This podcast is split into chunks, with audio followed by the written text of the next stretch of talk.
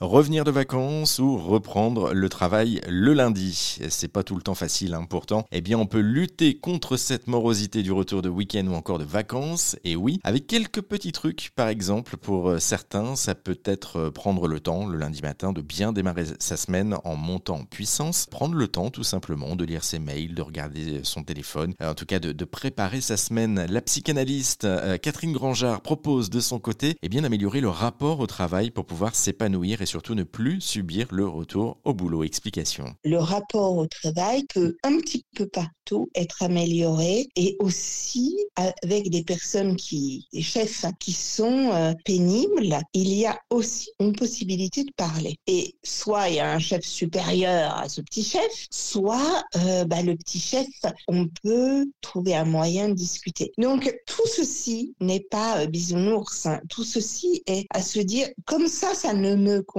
pas, quel pouvoir je peux avoir sur ma vie. Et ça, ça change tout. Parce que pour certains, ça va être comme vous dites, on commencera le lundi matin à regarder ses mails et on prend deux heures euh, pour euh, s'y remettre, quoi. Mais pour d'autres, parce que c'est pas possible, parce que je ne sais quoi, la solution elle est ailleurs. Pour certains qui ont des bonnes équipes de travail, la solution elle est beaucoup dans l'équipe. Pour certains qui ont au contraire des mauvaises équipes de travail, comment on arrive à peut-être avoir euh, moins peur de l'environnement de travail. Il y a souvent une question de peur. Et ben, quand on a peur, on n'a pas du tout, du tout, du tout envie de retourner là où on se sent mal. Si vous êtes encore en vacances et que vous retournez bientôt au travail, pensez donc à ce que vient de dire Catherine Grangeard. Laissez de côté votre peur, vos angoisses. Bonne reprise si vous reprenez le chemin du boulot et surtout pensez à profiter, à penser à vous.